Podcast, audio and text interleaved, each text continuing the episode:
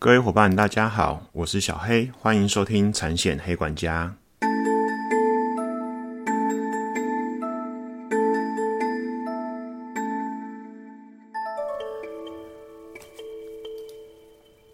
产险黑管家可以透过所有通路上架收听，不管你是 iOS 系统或是 Android 系统的手机，请搜寻产险黑管家。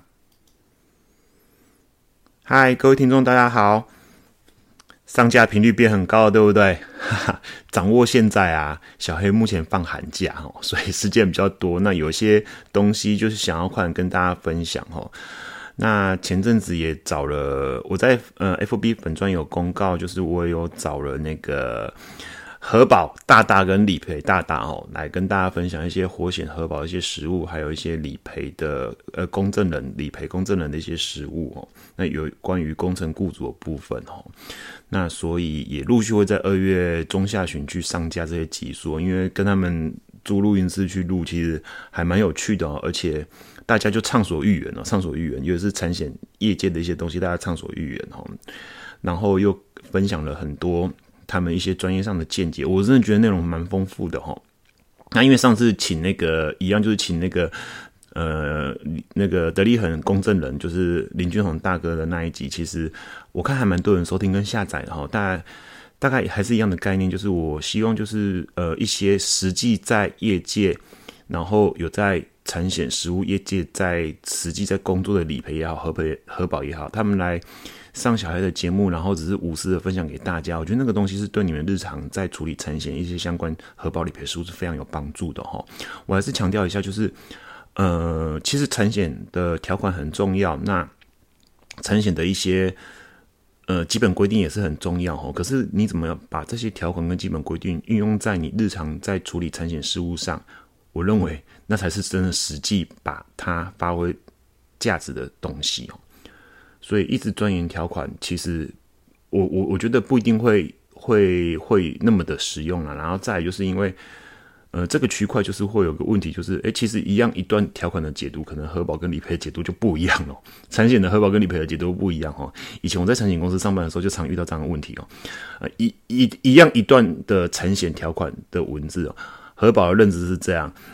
呃，业务营业认知又是一回事，然后理赔认知又是另外一回事哦。其其实说实在话，还蛮有趣的哦。那当然，我觉得，哎，那理赔的部分怎么去看这件事情？因为到时候是钱赔赔不赔不赔与否的问题嘛，所以我觉得很重要。所以为什么我会请这种比较实务的人来分享这些东西，就是可以希望可以帮助到大家哦。那我这个节目还是以呃帮助大家为主哦。那在今天呢，就是我目前要开一个新的单元哈，就叫产险法律解压说。产险法律解压说，那有长期在追踪小黑的的人的黑粉，大概也知道说，现在小黑现在目前有回学校去念一些法律的东西。嗯，想要去思考念这样子的东西，一方面就是跟工在工作上，我现在正职工作上，我觉得非常有帮助之外，就是诶，我发现。在产险管家这个节目，我也希望除了我一些实物上理赔的小故事分享给大家，但是以前我在产险业工作十几年的一些一些经历跟一些经验，可以无私的分享给给大家之外呢，另外一方面就是，诶，我想要去透过这样子的方式，加一点专业法律的元素。因为其实有些产险案子哦，当然可能不多啦，我没有去实实际去查证验证，去去看一下到底有多少产险案子到法院上。我当然相信车祸案子很多，然后前阵子可能防疫保单案子也蛮多的。可是我会比较想要分享，因为车祸车祸的一些球场或者是一些请求权基础的一些理算，其实我觉得现在业界有很多寿险的专业人士已经很厉害了哈，所以我也没有打算说，哎，在法院来跟大家分分享这个车祸。球场的一些样态，我觉得你们可以粉砖可以稍微去搜寻一些寿险业务员，或者是经纪人，或者是甚至有些专门在处理车祸事故的律师，我觉得这个东西都可以请教他们哦。小黑并不想用我的专业知识去影响到别人的工作权哦。可是产险其实还有一些案子是在法律院上去来的的案件哦，譬如说一些火灾的案子啊，或者是说一些像今天要讨论工程险的案子，当然都是一样的哦。那我就在想说。我回去学校念一些法律，然后可以诶看看法官的见解是怎么样，还有两造他的辩论，他的争点是什么样，他用什么方式去做抗辩哈。呃，小黑还是不是很希望说案子到法院上去啊？其实以前我我曾经我在节目上我特别跟各位黑粉提过，其实小黑以前在当理赔的时期，或者是在前产物保险公司的时期，其实我最不想喜欢去的就是法院。其实，呃，怎么说呢？其实你也知道理赔啊，会去过很多地方。我那一天在整理我旧电脑一些照片跟资料的时候，我才发现，哇，我以前当理赔真的是什么地方都去过。因为那时候理赔要去现场查证，必须要拍照嘛。那拍照就是必须，比如说车，你派去车场看车哈。我像我们当初公司规定是，哎，你要露脸嘛，就是你要跟车牌拍在一起，代表那是你去看的嘛。就看着那些照片，就觉得以前工作真的很有趣哦。去了各大车厂哦，一般厂也好，原厂也好。那为什么会提到特别提到这一块的原因，就是因为，呃，我去过很多地方哦。那像车厂也好啊，理赔会去过哪些地方？车厂啦、法院啦、调委会啦，哈，或者是。呃，各个很奇怪的和解场所啦，派出所、警察局啦，又是要交通队查证的时候嘛，对不对？那再一个地方就是法院，因为有些案子，如果说呃别地区的理赔大哥委托我们到呃该地的地方的法院去出庭的话，那除了侦查庭之外，有可能要到民事庭，对，甚至可能要陪同。有时候陪同，像我自己的案子，我之前有分享过，有有陪客户刑庭，我也会去会去陪客户哈。那像这样情形的话，其实我最不喜欢去的，反倒不是医院哈，或者是一些呃比较奇怪的地方哈。我反倒比较不喜欢去法院，因为我觉得法院那种给我当下给我的感觉就是，就大家的纠纷聚在一起，就是那整个地方就一股怨念跟怨气哦。所以其实我我真的会觉得，就是说有些案子哦，可以在实物上。可以跟理赔沟通协调，跟保险公司沟通协调，然后大家各退一步，可以用呃 settle 的方式，就是和解的方式处理，我觉得是比较双赢的哈。到法院上去，其实真的就是就我个人认为就是一个零和游戏哦，就是不是你赢，我是我输啊。可能到一审是你赢，二审是我赢，然后就这样。其实大家不要，我这个都要牵扯到一些人生观哦，这个跟财经就没关系。像我自己就觉得时间真的是很重要，应该浪费在美好的人事物身上。所以其实小黑也不是一个真的会很会教人家去做球场或者是怎样球场合理的人。我只会跟他讲说，像有人在粉砖问我说：“哎，我这车祸事故怎么球场？”一方面我可能会呃转介绍给一些专门在处理这方面的律师或者是一些专业人士。我自己倒不太会怎么去教。我只是觉得拿到你合理该拿的，我认为就可以的。因为虽然你可能会有点小损失，或者是你可能会觉得：“哎，为什么对方可以只赔这样子的钱给我？”可是。我就觉得后面跑那些程序浪费很多时间。我不是当事人，当初是我的工作，就觉得很累。你是当事人，你大家是能工商，都还要上班，你不觉得很累吗？对不对？那为什么小黑讲了一大串，还特别要提到这一块，就是啊，又回归到一件事情了啊。既然你讲这样，你干嘛要要要分析法院的东西？为什么要新开设一个产险法律解压缩的单位单元？哦，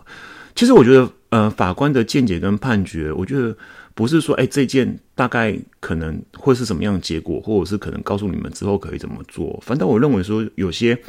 事情切入的点跟逻辑是可能一般人或者是一般你在日常生活遇到你不会去想到的哈。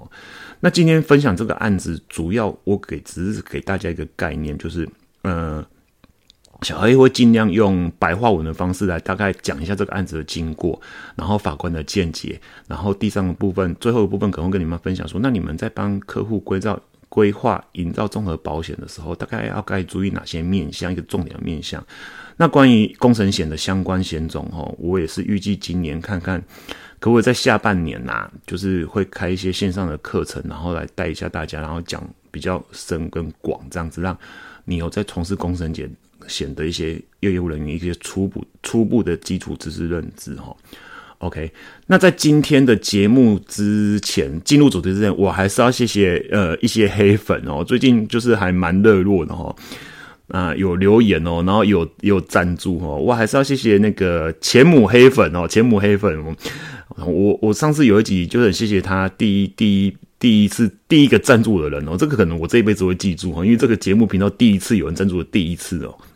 的第一笔金额，那当然他就是钱母啊。那他留言就是说，哎，真很真的很感恩你无私的付出，谢谢你。当节目的当下听到我的名字，心里非常雀跃，也祝您学业事业都能更上一层楼。也建议透过付费的课程或是订阅来增加广度和深度。嗯，小黑真的谢谢你哦，还特别再度留言给我。那呃，你这么讲好了，我觉得像我这样子的开这个节目，想要帮助到大家的起心动念，然后有有听众留言回馈哈，我会觉得那是我持续创作的一个很大的动力哦。你就想象中好像一个人上台跳舞，然后下面都没有观众在看那种感觉，你会越跳越美丽哈。那如果说，哎，真的有留言，观众留言跟我打气加油，或者是给我帮我分享，然后按赞五颗星，其实我觉得远比赞助我，我会更高兴很多，因为你就会发现自己在做的很多事情，影响的人会更广，然后就可以帮助到大家哦。有时候会想象，想象说，哎，在未来是不是大家可以想，可以想到，哎，产险有小黑这个人在帮业界，整个产险业界，或者是整个呃业务员界。帮助到产险的一点小小的贡献，我觉得此生无憾哦，因为毕竟这个是我的工作的行业，除了赚钱之外，我还可以帮到另外一群人。我我个人会很喜欢做这样子的事情，因为是呃已经到了中年的年纪了哈，所以谢谢前母黑粉哈。那我也会听你的建议啦，因为本来就打算要开一些付费的线上课程，然后会。主要是会带着大家讲一些条款，然后条款的实物运用跟该注意的事项哦，或者是说，哎，一些呃产险的一些报价、报价哈的注报价该注意的事项哦，然后还有就是各间保险公司它可能条款上有点小差异，跟一些核保跟理赔的见解，我也预计要开这样子非常比较扎实，然后实物的一些付费课程。那当 等我下学期开课之后，看什么样的状况，我会再做个规划。OK，好，这是第一位。那第二位，谢谢袁玉兄哈，袁玉兄，袁玉兄，我的 FB 哈，那也常常给我按赞，我很，我也很。开心哈，那他赞助一千两百块，一千两百块 真的是有点多，其实不用那么多。不过说到这个都很有趣哦，因为我是用 Free Story 的系统去上传我的所有的单集，跟就是在经营这样子的 Podcast 的频道。然后那天我想说，哎，你们把钱抖内到里面去，那我要怎么把钱领出来？其实我没有说一定要把钱领出来，我只是想说试看看那个金流会怎么跑，因为我真的没有时间去研究。就当我上。我按下去的时候，开始要哎，可以可以输入我的账号，准准备要把钱转出来试看看的时候，因为你们知道，你们捐助其实系统会扣一笔可能手续费吧。哦，anyway，我觉得 I don't care，我觉得你们心意比较重要。那我转出出来，它居然显示说，呃，总赞助金额没有超过三千块，所以怎么样？所以没有办法把钱领出来哦，超好笑的。我就想说，什么鬼啊？对啊，也没关系，我只是确认说，哎，这个钱金流是怎么样？是真的可以到我的账户吗？这样子而已啦。啊，然后袁雄，因为你一赞助一千二啊，这个金额啊，吼，这前面几个人赞助这金额加起来刚好两千九，也是没有超过三千块的门槛。我不过没关系，没关系，我不 care 哦，我不 care，所以还是谢谢你哦。那。我相信就是持续把节目做好，就是还是有人会有一些小赞助。不过一千二真的是有点多了，真的真的，一千二你可以吃一顿大餐了。所以真的很谢谢袁英雄哦。那你的留言是感谢小黑老师的分享与教导，让我在开车途中都获得满满的参险专业知识。这个就是我的用意哦。其实说实在话，我很希望大家用一些零碎的时间，然后听一些我参险的东西，然后有办法可以帮助到你们。又是零碎的时间，比如说通勤啊。或者是看开车啦。其实当初哈，三年前我在设计我这个节目的时候，我都尽量想要让自己怎样，不要超讲过十五分钟哦。不过我 真的很会讲哦，都超过了，就很多东西想要塞给你们哦。所以大家好，其实你们可以分段听，OK？像我有时候在追一些 Podcast 的 Podcast，他们的一些节目我觉得不错，然后节目也比较长。那我开车通勤时间大概四十分钟，超过四十分钟，原则上我第二天会再持续听下去哦，就是一种。怎样上下级的概念？上下级的概念呃，我接下来的两集就是要请那个何宝大大跟李培大大来分享那两集，几乎都超过一个小时哦。所以你们我也不打算拆成上下集了啦，所以所以我就会一并上架，然后让你们就是可以分分段。你们如果真的一次听不完，可以分段听，因为我真的觉得。甚至你可以速度放慢一点听，然后把一些重点抄出来，哈，抄出来，我觉得可以帮助到大家，因为不要听过就忘了嘛。所以还是谢谢袁玉兄，袁玉兄哈，那有帮助到你，我也真的开心。那我会持续再继续有一些新的东西，然后给大家，呃，可以实物上可以帮帮助到你们。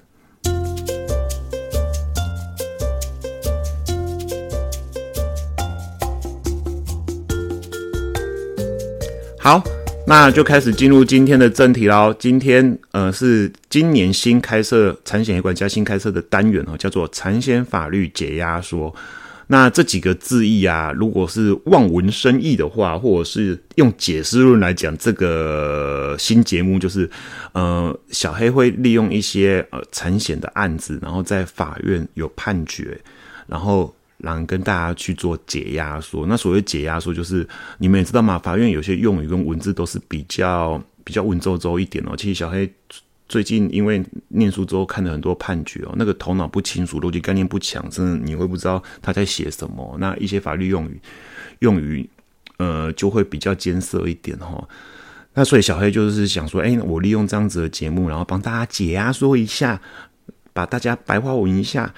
我在开创这个节目，其实也有很多听众也有跟我反馈，就是说，哎，他我可以把一些比较难懂的产险东西，然后。经过我的消化，然后运用一些食物的举例，然后让你们非常清楚知道什么产险就是比较好了解。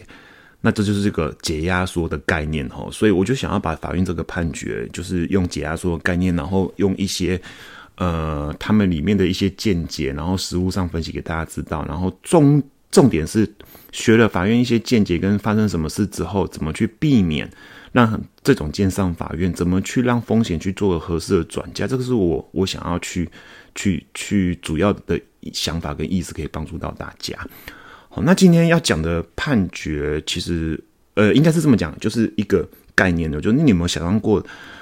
产险有哪些险种啊？在在保单哦绣上去的到期日之前发生的呃承保事故，保险公司可以主张不赔的哦。懂我意思吗？我现在讲的不是它落入在除外不保事项哦，不是除外不保，就是不是保险公司列明出来这些东西，我就是不赔，就算你落在保期间，我也不赔的哦。也就是说，简单一句话就是，保单还没到期，我发生在保单的时间内，而且我又是发生基础制，我又不是索赔基础制的这保单，然后怎样，保险公司可以主张不赔的。那保险公司主张不赔的理由是，这个保单已经到期了，他们就很奇怪。白纸黑字秀的到期日，没办法去制衡保险公司说你不能，你一定要赔。哦，这个法院的判决原则上就是这样。然后法官都认定保险公司是对的，他的抗辩是有理由的。哦，然后被告是，哎，原告是无理由的。所以连续这一件总共是。跑了两个庭审哈，然后都判保险保险公司胜诉，然后我就觉得可以好好跟大家分享一下哈。所以因为你很难去想象说，哎，我的保单明明就还没到期，那我在保单到期前发生的承保事故，可是保险公司到最后主张说，哎，保单其实已经到期了，我手头上拿着拿了这张保单，没有做任何的批单变更，然后保期就是绣在那，白纸是绣在那，然后我在这个。日期以前发生的承保事故，然后保险公司却主张说你手头上那张保单早就到期了，你们会觉得很有趣。这个案子就是这样哦。那他在法院的判决字号，若以一审就是台湾台北地方法院一百一十一年度保险字第七十七号的判决啊，因为是比较新的判判年度哈。然后二审呢，就是呃原告就上诉到二审嘛，因为他对于一审的判决他不服嘛。那二审是字号是台湾高等法院一百一十二年度保险商议字第五号判决。那这个判决的字号我都会修到节目的资资讯栏的，因为这种法院判决是公开资讯，其实你们可以到判决书系统自己去看。如果有有有想要再去了解真正的一些细项的东西，其实或者是当个学习，你们都可以去看，这没问题的。那我刚刚讲过嘛，其实法院。其实很多产险的案子在实务上哦，我说实在话，这件我其实实实务上，因为我现在只有看书面，就是法院判决，其实我不知道整个处理的经过怎么样，或者是一开始客人在报出险的时候怎么去跟保险公司做呃协调哦。因为我倒认为，以这间保险公司，我倒不认为就是说他们一开始就是主张不赔啊，这中间一定是有一些，比如说金融金额瞧不拢啊，或者是说一些可能没有到法院上还没公开的事情，两造在。在谈论或者是在沟通协调的时候，一定有一些东西是没有瞧好的，才会到法院去。我个人认为是这样了，不然其实一般产险公司来讲，如果金额不是那么的大，哦，不是那么大，倒不一定会到到法院上去啦。那这一件是因为金额也不大原因哦，然后到法院上去，所以他一定后面有个故事哦，有个故事。当然，如果说哎，对这一件比小黑离清楚更深的黑粉，可以留言或私讯给我我们大家可以再分享一下。因为我现在就光就这个这两件判决的法院的里面的事实，或者是两造的抗辩、两造的争点，然后来去做跟大家、跟各位黑粉做个反馈哈，就是这样而已。OK，那本案的案件事实是什么？什么是案件事实？就是哎，这件事情发生的的一些客观的事实是什么？客观事实就是 B 公司承揽 A 公司的一个新建工程，然后呢，B 公司就以这样子的工程的内容去跟一个 C 产物保险公司去做营造综合险的投保。然后保期呢，大概是从一百零六年的九月二十六开始到一百零八年的六月二十七，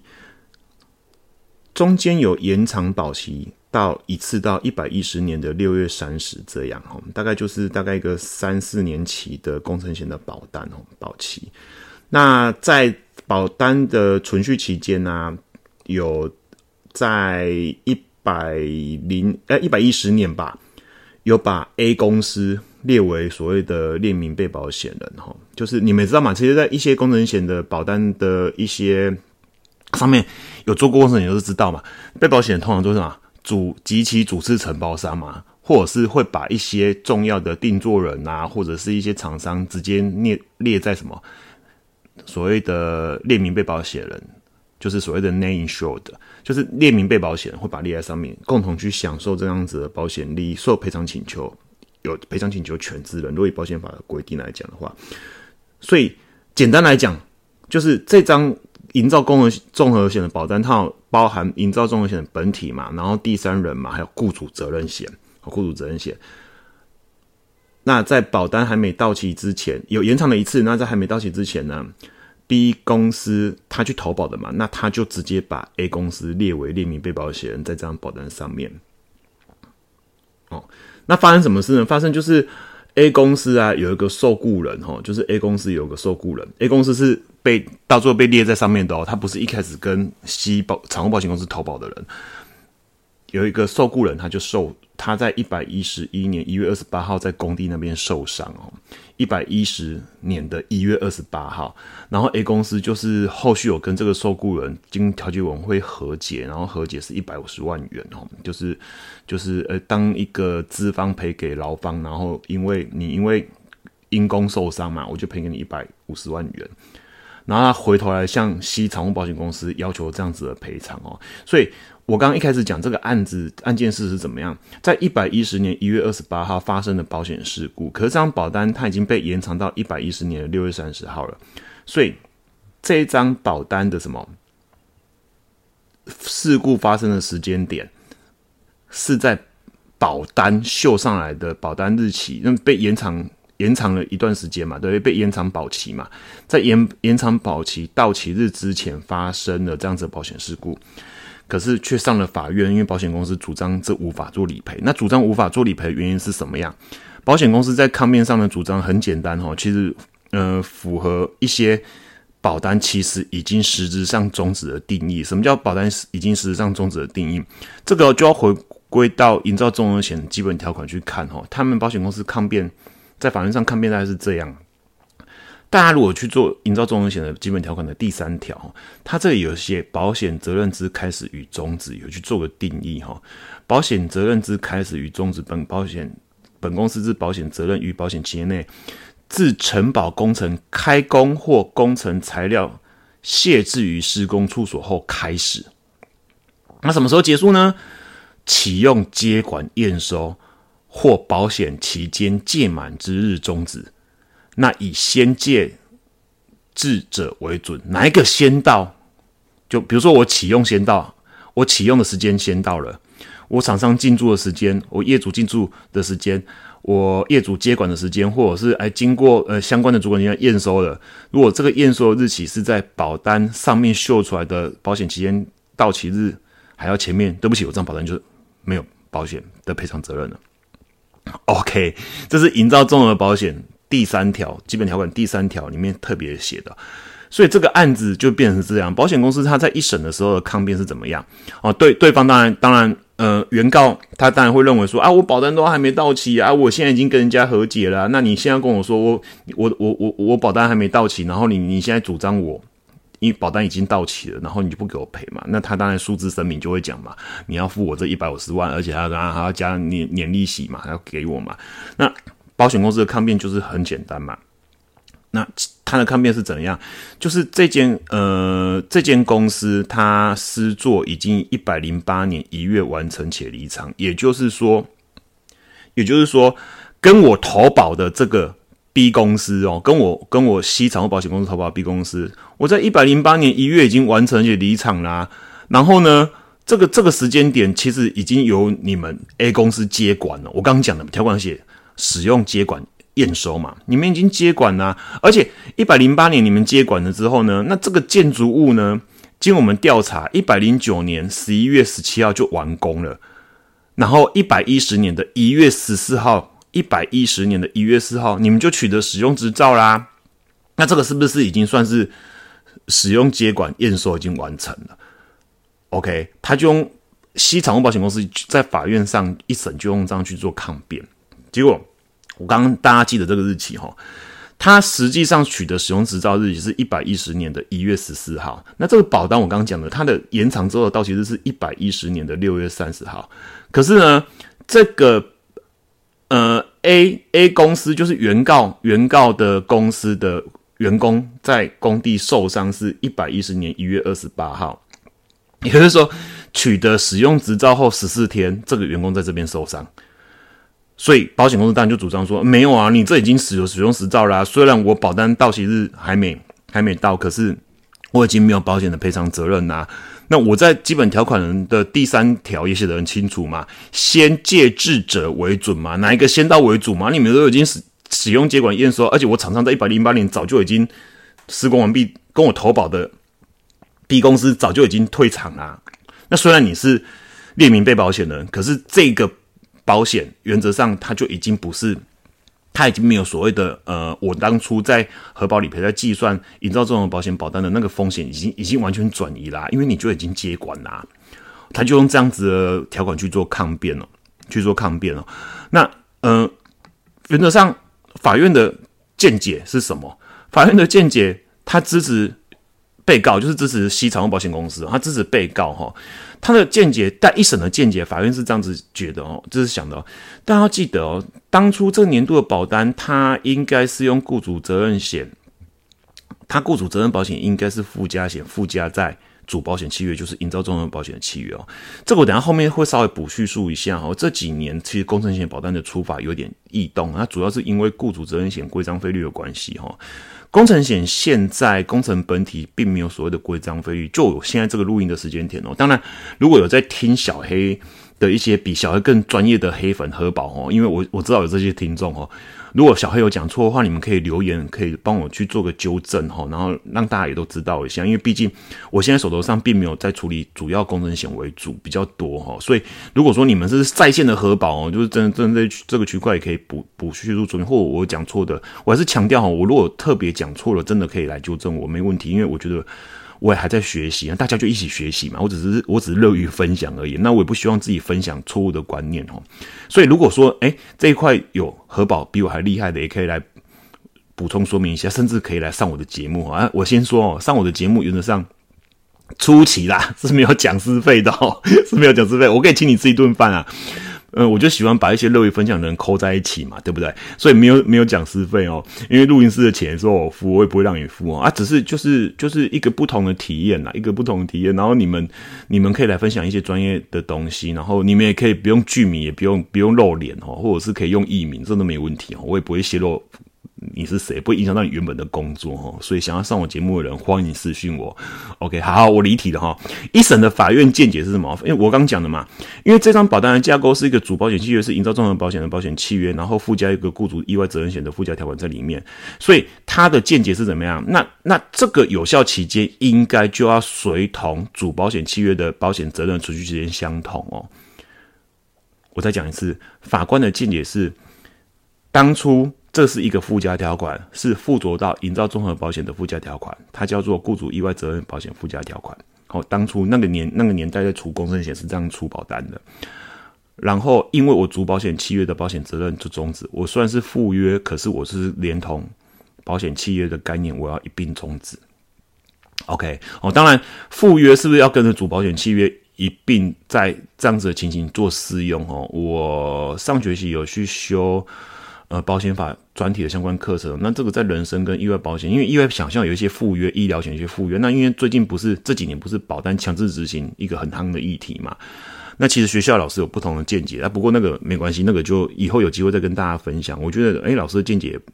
也不一定是错的哈。就是保单价值准备金的扣押，嗯，你要不要影响到医疗险一些附约的扣押？这个部分可能，哎，很多黑粉比我更专业哦。其实你们可以发表意见，这方面我并没有特别研究。不过老师有讲一些见解，我我觉得也也不错。可是至少在这件来讲啊，我就附主约的。保险责任就终止了，那你赴约一定也是随同随同失效哦。所以是这法法官的第一一审的第一个见解。第二个见解呢，很简单，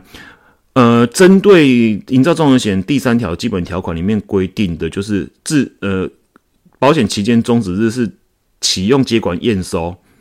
好，或者是保单届满之日，以先借至者为准，哪一个先到为准哈？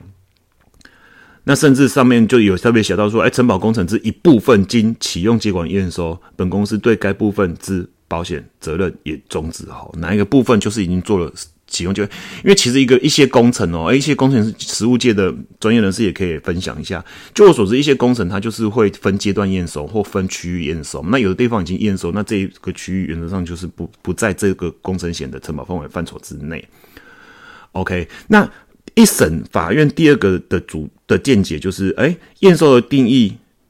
验收的定义，它原则上就是以什么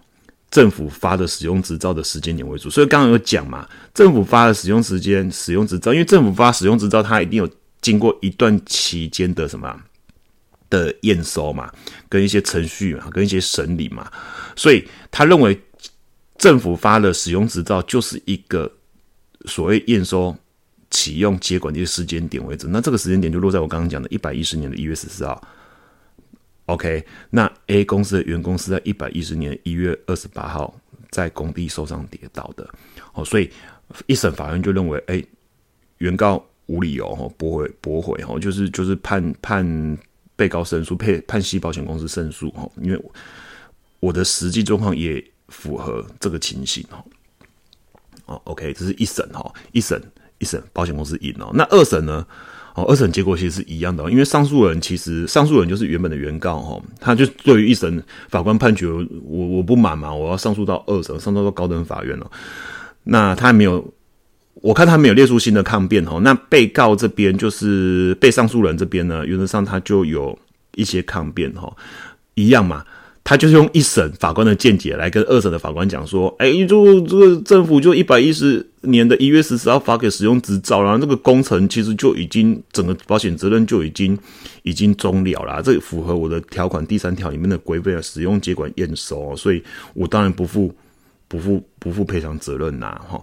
那保险公司其实用这个来主张，他就用一审，他顺着一审的法官的见解来来顺，因为其实一开始抗辩也是。用这个来抗辩了，不过他并没有真的明确把呃政府的使用执照这边写出来，他只是讲说，哎，厂商就已经就已经跟我投保的厂商在一百零八年就已经完工交给你们啊，然后后面就是把你们列为共同被保险人，可是就是后面也验收了，也你们也接管，你们也进驻啦，那为什么我还要赔负赔偿责任？哦，那其实保险公司嗯在一审的时候他做的抗辩是这样，那法官就顺着呃所谓的发使用执照的时间点来认定这种保单其实已经是没有。赔偿责任的，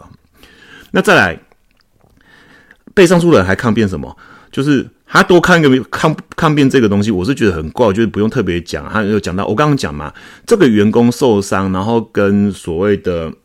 呃那个什么 A 公司的员工受伤，A 公司是呃被 A 公司是上诉人嘛，那他员工受伤，其实他们就自己下先解决掉了，然后再回来跟保险公司要嘛。所以，西产物保险公司认为说啊，就算呐，就算真的符合。在保单保险契约终止前发生事故，那第一个啊，他就不是跟我投保这边的受雇人嘛啊，虽然就算你们是列明被保险人，他是列明被保险人受的受雇人是员工，OK，那可是你们自己去跟他和解的时候，你也没有通知我们啊，对不对？然后主张呃不受调解书之拘束哦，所以你跟我要这一钱没理由。那这个就回归大陆，一般业务员你们也知道，在处理一些有是车祸事故啦，你通常就是遇会遇到哎客人自己跟对方和解，然后发现自己有保险，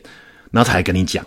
或者是说，哎，对，已经付对方多少钱，还跟你讲，然后甚至没有签和解书，或很多以前小黑在当理赔的时候，很常有这样经验哦。可是我还是跟大家讲哦，保险法第九十三条的规定，我大概稍微念给大家听哦。保险人得约定被保险人对于第三人就其责任所为之承认、和解或赔偿，未经其参与者不受拘束。哦，这是这是保险法第九十三条，就是责任保险。端的前段，好，我再念一次：保险人得约定被保险人对于第三人就其责任所为之承认、和解或赔偿，未经其参与者不受拘束。那其实如果依照保险法九十三条规定的话，保险公司这样主张是对的哦。可是我要给一些人一些概念，就法律的层面来讲的话，什么叫不受拘束？不受拘束不等于不赔哦。我再讲一次，不受拘束不等于不赔哦。那其实。产物保险公司在责任保险很多条款里面都会有秀这样子的字眼，那他秀的字眼原则上也都只能秀不受拘束哦。哈，保险公司定的一些规矩不能不能比保险法更紧嘛，对不对？所以所以所以未经参与者不受拘束，不代表不赔。我还是强调，所以这个这个二审西保险公司的法务做这样抗辩，我是觉得还蛮有趣的，因为啊，你前面就说已经保证终止，你就没有你就没有启动理赔的任何要件。那你怎么会后面再多这段论述？说，哎，我就算有可以理赔，你也没有经过我同意就跟对方和解，那你你呢你是代表你可能就是大家可以谈的意思吗？那我刚刚强调，我会上法院，就原则上大家没办法谈了嘛。你们我不知道，我一开始有讲到这个案子，我不知道实际上发生一前端一开始发生什么样的事情的，而让他上法院呢？我只单就法院的一些事实跟一些呃法。法官的见解跟两造抗辩去去大家猜想大概发生什么事哈，所以看起来有可能就是做这样子二审的的有可能我我在猜想有可能台面下就是保险公司有去跟对方巧说，那不然我可以赔你嘛？因为其实我跟你讲，很多产物保险公司在处理这种台语讲啊国语讲就是。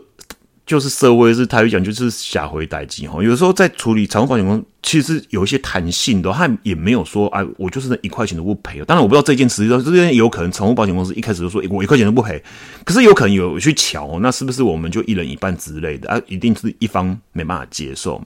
所以他二审做这个抗辩，是不是又给对方想说，哎，有个机会哦？我在猜想啦，然后这都是我望文生义来做猜想，我不知道，因为我没有认识这个承办哈，所以我也。我也没有去处理这件事情，所以我我不晓得哈，所以就就很有趣啊！我就觉得做这个抗辩很有趣，因为你前面已经说不赔，后面又说，哎，我你你不受拘束，我是强调不受拘束，不止不能说不赔。也就是说，你今天如果说，哎，受理到一个车祸的案子，然后客人说啊，我已经赔对方，然后来跟你讲讲什么啊？怎么办？有保险呢？然后你拿去给理赔，然后理赔说：“哎，没有，这个没有经过我们同意，我们没有没办法没办法赔哦。”我说理赔这样子的论述是有点问题的哦。真正专业的业务人员应该是要去想办法跟理赔合作，然后帮客户就是有办法看要到一些对方的资料嘛，对不对？简单讲，理赔器不是没办法赔，理赔是很难赔出去。这我必须也帮理赔讲话，因为以前也常常处理这种这些案子哈。那你怎么？因为对有个有个难题，就是对方通常抽到你的钱之后就不会跟你联络了嘛，对不对？谁还会想要把这个什么孽缘持续嘞？对不对？那所以拿你的钱不会跟你联络，所以你如果理赔赔，然后要对方生出一些当事人适不适格的文件，比如说身份证啊，或者是行驾照啊，那真的是有点难度啦。所以有时候理赔说不赔是是在条款的跟保险法的规定跟逻辑上是有点问题，可是呢？理赔很想帮忙的时候，你很难申诉这些东西，那他也没办法赔哦。所以我只是跟大家讲哦，就是怎么去合作，还有怎么教育客户。拜托，有保险的话，发生了理赔事故，不要轻易的允诺第三人他该怎么处理，就交给后面的专业理赔一起合作，跟专业理赔听专业理赔的见解，好，然后去跟对方去做去做沟通协调，就比较重要哈。OK。好，这是被告的被告的那个什么，呃，就是被上诉人哦，其实掌握保险公司的抗辩哦，哦，一样嘛。啊，你就使用执照，在你发生事故前就已经十四天就已经发到了，对不对？然后第二个就是你和解没有经过我同意啊。OK，然后法院呢，二审法官高等法院的见解是什么样？嗯，哦，他顺从一审法院的见解哦，对，这个工程经主管机关检验合格，符合验收之要件，好，所以符合验收要啊条款有定义，呃，条款有写到验收嘛，所以这个保险怎样？它在一百一十年的一月十四号就终止。极为可取，我认为是 OK 没问题的哦，哈，这是解压说哈，我 我把法院的判决写解压说，然后呢，那如果终止了呢？那赔偿这一，如果既然已经终止了，那我事故发生是在一月二十八号，然后你们自己赔偿这个那个什么员工一百五十万，那当然保险公司就没有赔偿责任啦，就依保险法九十条，我们就没有没有没有赔偿责任了，因为怎样这个。保险雇主责任险附加条款有效期间内发生保险事故，那可是主保险契约保单就已经到期了，所以就怎样就没办法赔啦。所以这这一件因为金额的关系也不大，所以就只能打到二审，然后打到二审之后就变成是有一点判决已经确定了，就是这样。这一百一十二年度二零二三年去年五月的判决。OK，好，所以这就是很有趣哦，很有趣哦。法官的见解在验收这一块，他把主管机关发的。使用执照的时间点，认为就是保单其实比起保期来，先借先借智者为准嘛，哪一个先到我就算保单到期了，所以就回头到我要跟大家分享这个案子一开始，哦，保单上面明明就还没到期啊，可是怎样就到期了，就到期了，因为在跟大家讲一下营造综合险保险条款的第三条，保险责任的期间，好，什么时候开始？我东西放着开工，我材料放进去了，就算开始了。那什么时候结束？我启用接管验收哦，或保险期间届满之日，哪个先到我就终止了。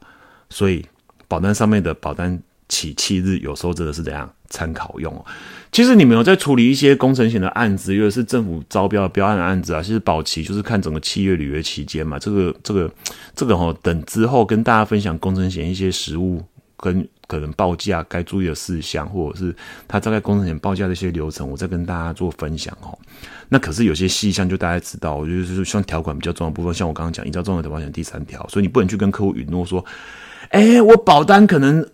可能可能在什么时候到期？我以这个到期以前的保险公司完全都会赔哦。你还是要去看整个工程实际的怎样进度跟状况，然后跟客人做个妥善的解释。甚至你拿着条款跟客人念，我我觉得都没有意见。因为大家如果不是工程险险界的专家，你会知道什么是启用，你会知道什么是接管，什么是验收嘛？而且不要说你知不知道啦，法院其实有几个呃字号的判决的的。的文艺其实也没有特别的去说说的很清楚啦。那你我们如果有有个网站，我觉得还不错啦，就是工程协进会 EIA。我等一下呃，应该是说我会播在节目的结束前，他针对这个区块就工程险的一些东西，他大概都会跟大家稍微稍稍微详细解释，里面有各个工程险的一些条款哦。但有些条款可能看起来不是很新，不过都可以去做参考。那我只是要跟大家讲哦，启用接管验收在法院或实务大概一些看法是怎样。启，比如说像启用，通常指的是工程项目开始被使用哦。那这个定义对于判定工程保险保障范围是蛮重要，因为如果一旦被启用，那启用哪些东西，它代表意味着保险公司的责任就结束了。哪些东西被启用？我觉得这个东西是可以值得探讨。这个东西部分被启用，那这个部分这张营造工综合险的保单就没办法启动，大概是这样概念哈。那接管呢？说实话，就是定受人、定做人或买受人已经。确定已经占有或管理或保管或进入施工了，这个区块哦，譬如说我家附近最近有很多新成屋，然后开始做验屋跟交屋的动作哦。那通常这个东西，如果哎屋主进去验屋没有问题了哦，或者是已经签一些合同了、合约了，确认了我接管了，我要住进来了，那那个新建工程的的的工程险的保单，如就算上面修已经还没到期，可是保险责任就已经终了了。哦，所谓接管，哈，接管，哦，一部分或全部由定做人或买受人占有、管理、保管或进入施工，就已经算接管了。那验收呢？验收其实就比较就是更更更更明确了哈，因为它会有一些主管机关或者是一些呃工程的一些检验合格的机关去确认验收这个程序哈，所以验收会比较是属于一个法律效力的时点。我刚刚也有讲了嘛，核发使用执照代表有些这个新建工程政府的一些主管机关，他去他去确认了某些事项之后，发现呃发。认为这样这栋建筑物已经安全无虞，可以去做验收动作，可以是发使用执照等等，所以才会说立审的法院都认为这个东西原则上，我发使用执照就等于保险期间责任终止的概念。好不好？好，这个区块可能比较稍微深一点哦，大家也可以稍微研究一下，或者是上网去查一下资料。因为我只能跟你跟跟大家讲哦，法院的见解对于这一块，现在目前把使用执照核发的日期认为保险期期间已经终了。如果你今天口手头上有客户营造综合险的保单，其实已经拿到使用执照，可是保期这样还没到的时候，那这就会有理赔争议，因为客人永远觉得白纸黑字上面写日期就是保单到期日嘛。对不对？那我怎么会知道说，哎，我这个已经没有办法赔了？啊，没办法赔，主要原因就是保险公司在衡量一个工程险的保费，其实考量的风险是在整个建造工程期间，而且工程险主要保障的是本体的一些风险，像第三人也好，雇主也好，都是施工期间的风险衡量。那其实这是所谓一个风险移转的概念，就是我今天已经你已经接管验收了，那你应该哦，比如说。呃，住火住家就去买住火嘛，呃，那个那个什么，一般企业你就要去买商火嘛，或者是其他公共意外责任保险来做转嫁，就不应该是工程就是转嫁，所以保险公司这样子的条款写法其实也没有什么不合符合逻辑，因为风险程度已经不一样了哈。OK，好，那这个两件法院的判决有没有一些反思呢？就是我刚讲的嘛，保期终止的评估哈。如果客户使用执照拿到了，以目前这一件法院的判决，代表风险已经那个，是不是你们当业务员的，如果知道这个讯息，是不是跟客户讲说，哎，是不是保单可以做其他的规划去转卖其他险种了？然后你们如果在做营造工程险，你要跟一些营造行、营造业的一些呃老板也好，或实际施工或者是专案经理也好，去了解一个施工的一些相关进度哦，那案子才会长长久久，才不会发生什么问题啦。那在这件因为发生是雇主责任险哈，哦，我刚刚讲的嘛，营造综合保险的保单主要分几块嘛，第一个是营造的本体嘛，就是那些施工的材料嘛，那再来就第二个是第三人嘛，如果施工期间东西倒下来打到路边的车辆或人嘛，或其他人的财务损失嘛，那再就是雇主嘛，就是这个工程的主次承包商的相关雇主哦，那这个雇主啊，或者是呃所谓的。劳动契约哈或承揽契约的认定哦，这个我已经请林俊宏大哥在接下来的应该是 EP 四十七还是四十八哈，会请他来分享一下实务上实质怎么去认定哦。因为坦白讲，就是一张工程险的保单保了一大堆工人，一大堆点工哈。那这这一件来讲的话，其实如果依照那个时间点，它它是附加险嘛。可是就小孩所知，现金出工程险的保单可能会出两张来发哦。一个就是营造综合保险，它只有第三人；另外一个就是它单独出这样雇主责任险，可是它是否这个工程，否这个 project 的，否这个 construction 的，就是否这个工程的雇主责任险哈。那诶，那可能就逻辑就不太一样的。我刚刚有跟大家特别提到嘛，对不对？法院的见解是，这是雇主责任险附加条款，它附加在主保险契约、营造综合保险契约的。的附加条款是附加在主约之下，就主约的保险责任终止了，那这个附约是不是也终止？法院见解是哦。那如果现在雇主责任险它单独出一张保单，那现在雇主责任险里面的条款是用原本雇主责任险的条条款，